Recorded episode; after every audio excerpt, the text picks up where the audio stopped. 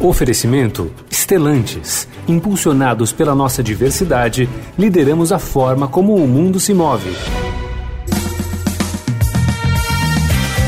Olá, eu sou o Tião Oliveira, editor do Jornal do Carro do Estadão. Este é o podcast do Summit Indústria Automotiva 2022, que promoveu debates sobre temas de vital importância para o setor, como o seu desenvolvimento no Brasil e os caminhos a serem seguidos daqui para frente.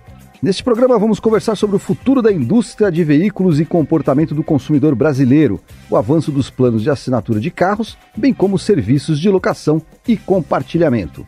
Nossos convidados são o gerente sênior da LMC Automotive Global Data, José Augusto Amorim, a vice-presidente de Relações Governamentais, Comunicação e ESG da General Motors, Marina Vilich, o vice-presidente da Jeep para a América Latina, Alexandre Aquino, e Jamil Jarros Júnior, diretor executivo de vendas e marketing da Movida.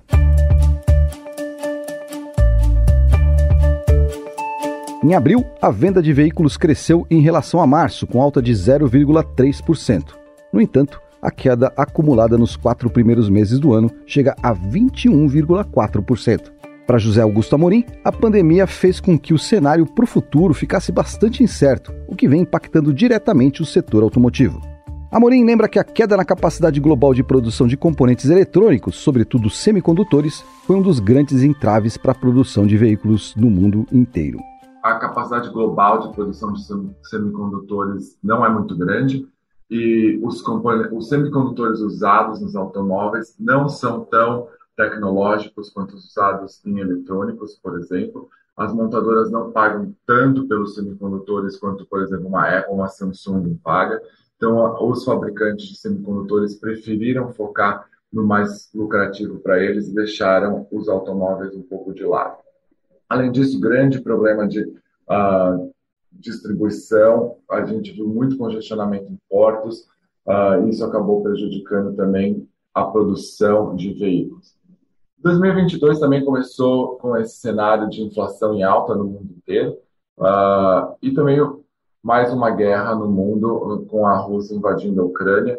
Uh, são países produtores de matérias-primas que acabam sendo usados nos semicondutores, então existe um risco ainda maior agora na crise dos semicondutores. E não só isso, se uh, pode haver um grande impacto na economia também. O Brasil, por exemplo, grande importador de fertilizantes da Rússia, e a gente sabe como a agricultura é importante para a economia brasileira. Então, se a economia, se a agricultura for impactada de um modo maior, por causa da guerra, também isso acaba tendo impacto maior na economia. Toda essa crise do, do abastecimento no ano passado realmente trouxe as vendas para baixo. Quando nós olhamos as vendas globais anualizadas, setembro parecia ter sido o fundo do poço, atingindo 74 milhões de unidades.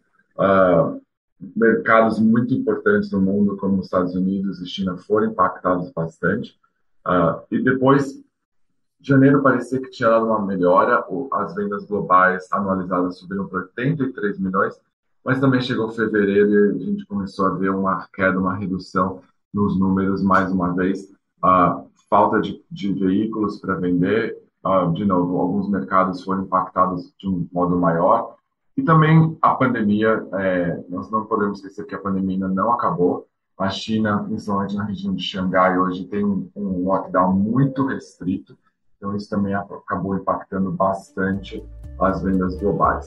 Sobre o Brasil, Amorim destaca que 2022 começou fraco em vendas, com os números do primeiro trimestre patinando e ainda sofrendo os impactos da pandemia.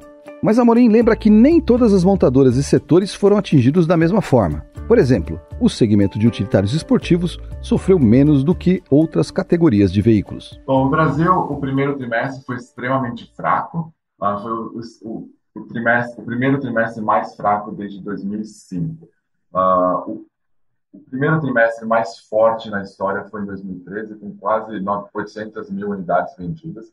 E agora, em 2021, nem 400 mil unidades vendidas. Então, mais ou menos metade do pico. E mesmo se nós olharmos nos três últimos anos, uh, no primeiro trimestre, as vendas iam ao redor ou acima de 500 mil unidades. Uma coisa para a gente lembrar também aqui importante é que em 2020, antes, o primeiro trimestre ainda foi relativamente forte, porque a pandemia começou a ter um impacto maior em vendas uh, no finalzinho de março, abril e maio foram os meses mais impactados, Então, o primeiro trimestre ainda bastante forte. E o ano passado que nós começamos a ver um pouco mais aí a crise do abastecimento de estoques embaixo. Claro que nem todas as montadoras foram afetadas igualmente, nem todos os veículos foram afetados igualmente. O que nós vimos no mercado nesse primeiro trimestre encolheu 25%, mas vendas de utilitários esportivos, por exemplo, caíram só 4%. Com isso, eles tiveram uma alta de participação de mercado de quase 9 pontos percentuais, então realmente uh, uma, um crescimento bem expressivo. E por dois motivos mais gente, mais consumidor prefere comprar utilitário esportivo, mas as montadoras também nesse período focaram mais nos produtos mais lucrativos para elas. E um utilitário esportivo é mais lucrativo do que uh, um carro. Por outro lado, a venda de carro caiu bastante, acabou puxando bem esse, o resultado do mercado total. E com isso, os carros perderam nove pontos de participação. Então, basicamente, o que carro perdeu, o utilitário esportivo cresceu. E picape continua um mercado bastante importante no Brasil. Caiu, as vendas caíram mais ou menos alinhadas com o mercado total, uh, e a participação de mercado aí ao redor de 17%. Um mercado muito forte, uh, graças a, principalmente Stellantis. O sucesso da estrada é inegável, Toro também muito bem, mas as picapes médias também indo bastante bem, principalmente nas, nas áreas mais agrícolas do país. Alexandre Aquino, da Jeep, acredita que para atrair os consumidores e aumentar as vendas é preciso oferecer o máximo em termos de soluções de conectividade. Aquino cita alguns dos serviços que já são oferecidos pelas marcas da Excelantes, que facilitam o dia a dia de quem precisa de agilidade. E é algo que é uma preocupação grande do nosso lado aqui da Stellantis em oferecer sempre para os clientes o último passo da, que a tecnologia tem para no, nos propiciar. E com isso a gente lançou agora em 2021 o carro conectado, né? É o carro que ele vem com, com recurso de conectividade, aonde é possível através de um aplicativo é, interagir com o carro. Você pode mandar a localização para o carro, por exemplo, e quando você chega nele, além do seu telefone já estar tá conectado sem fio, ele já aponta ali no GPS o caminho que você vai seguir e ele também aponta para você, ao contrário, se você estaciona o carro em algum lugar, mas ainda não chegou ao seu destino, ele joga para o celular de volta o caminho que você deveria percorrer a pé até chegar na sua, na sua, no seu destino final. Então, todas essas facilidades são coisas que os consumidores cada vez mais estão apaixonados e consideram indispensáveis. Então, por isso, a gente tem um, um investimento, uma preocupação e, e um foco muito grande em conectividade. Além de todo esse conforto, também tem um, um, um, ponto relativo à segurança, né? Porque uma vez que o carro é conectado, é possível você rastrear esse carro em caso de roubo. Isso aí impacta positivamente o valor do seguro, né? De maneira que o cliente, além de, de, um, de um conforto também, ele tem um benefício financeiro. Esse é um dos grandes pilares que a gente explorou no ano de 2021 é, na Jeep, onde essa plataforma de conectividade, entretenimento e conveniência se chama de Venture Intelligence. Jamil Jarros, da Movida, complementa que esses serviços extras são cada vez mais buscados por quem procura veículos de locação. E esse conceito cresce cada vez mais, porque o mercado de veículos por assinatura registra forte expansão no Brasil. Eu entrei nesse mercado, tinha um número lá atrás que era aferido, que era esse, o mercado de locação no Brasil representa menos de 5% de penetração. Hoje, esse número, alguns estimam que está em torno de 15. Não é um número tão fácil de ser auditado, mas estimam que está em torno de 15. Então, ele triplicou e ainda é muito pequeno. Se a gente olhar para mercados mais maduros, como o europeu e o americano, a gente está falando em penetração acima de 70%, 75%. Então, nós temos muito a crescer ainda no Brasil. E quando a gente fala de carro por assinatura, especificamente, que você me perguntou, nos Estados Unidos, por exemplo, a gente vê é, o mecanismo de leasing pessoa física ocorrer há muitos anos. Lá representa mais de 6% do mercado. O leasing Brasil, pessoa física, é praticamente inexistente. Então a solução foram os carros por assinatura, esses aluguéis de longo prazo que as empresas já faziam há muitos anos na terceirização de frota.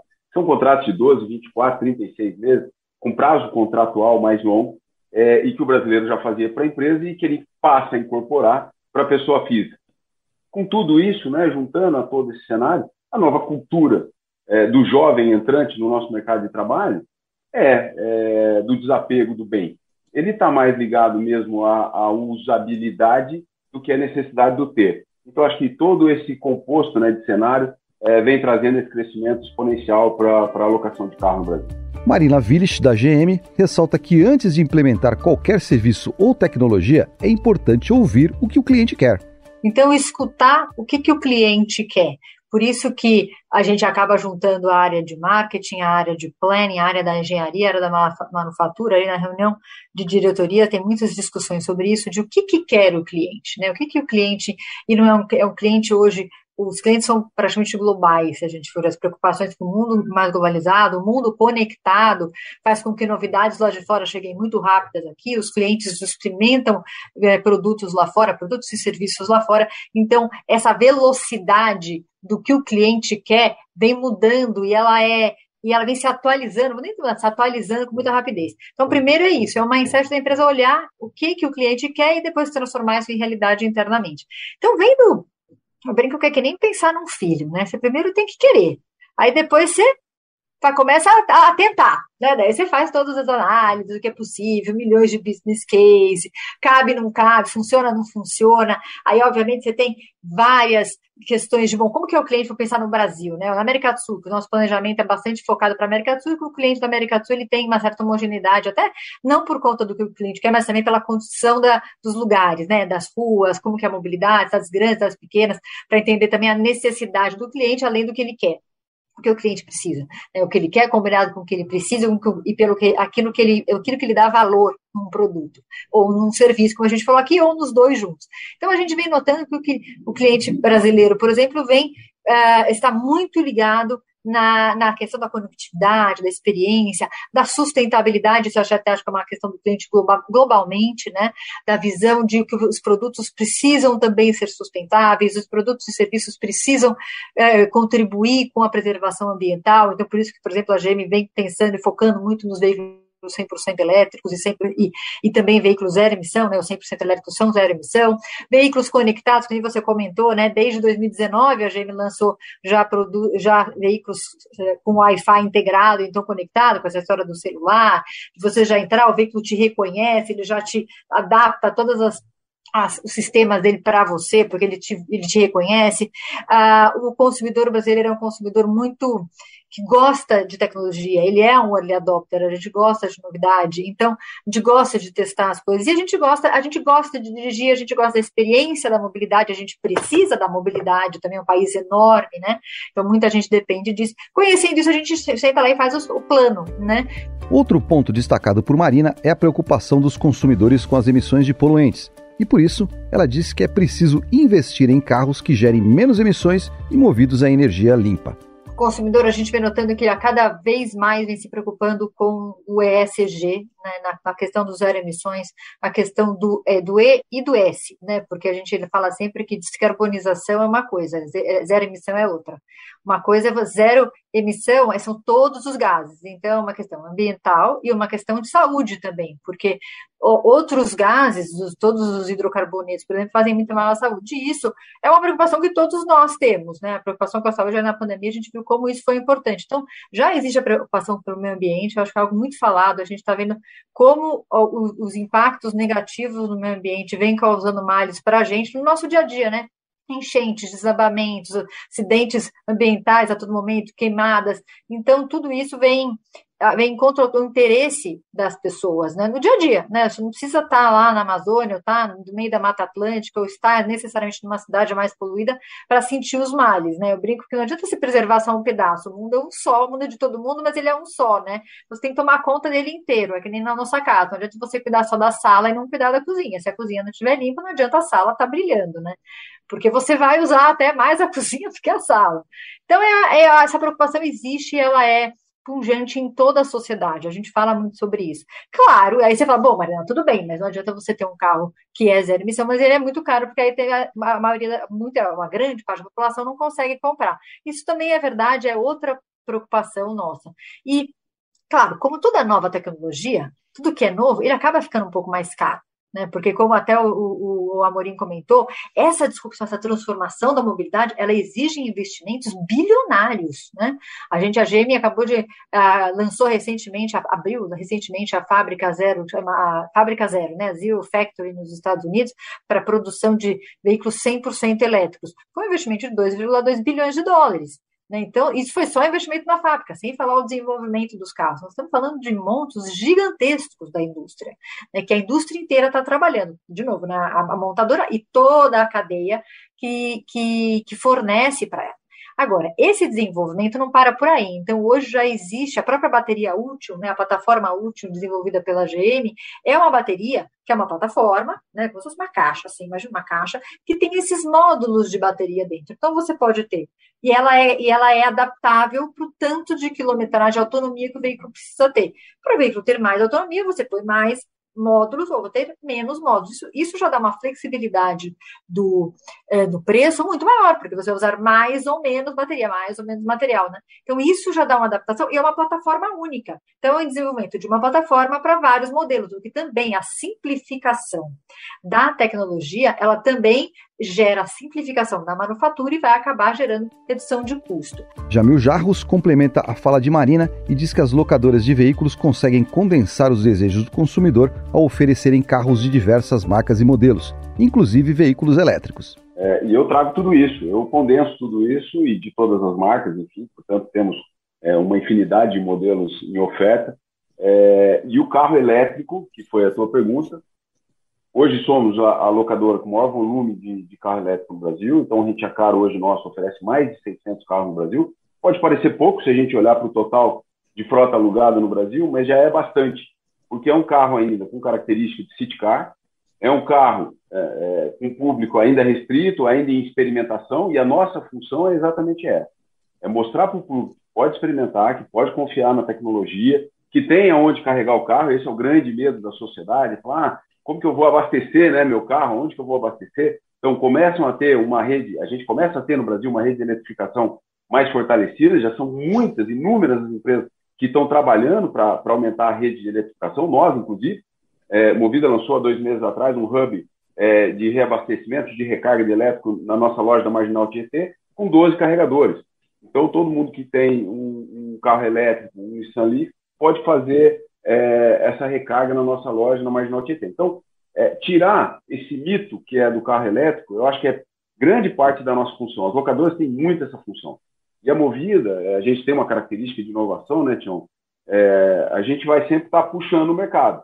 Então, assim, a gente percebeu no passado, como a gente percebeu que o mercado queria é, SUV de pequeno, médio, grande porte, a gente colocou à disposição. Como a gente percebeu que, que o mercado era favorável a gente trazer carros de grande porte, de alto valor, é, para esse mercado. Nós trouxemos no passado e foi bem aceito. Hoje a gente faz isso com elétrico. Então, já com aceitação muito boa. Inclusive, no nosso setor, no Movida Cargo, a gente já está já tá colocando é, carros cargo elétrico. Então, para as empresas que quiserem fazer, né, adotar a entrega, né, o delivery das, das suas empresas com um carro elétrico, a gente já vai ter também para oferecer. Em 2021, o mercado de locação de carros cresceu 33% no Brasil, segundo o anuário da Associação Brasileira das Locadoras de Automóveis. E tem muito mais. Confira todos os podcasts do Summit Indústria Automotiva 2022 nos principais tocadores de podcasts e plataformas de streaming.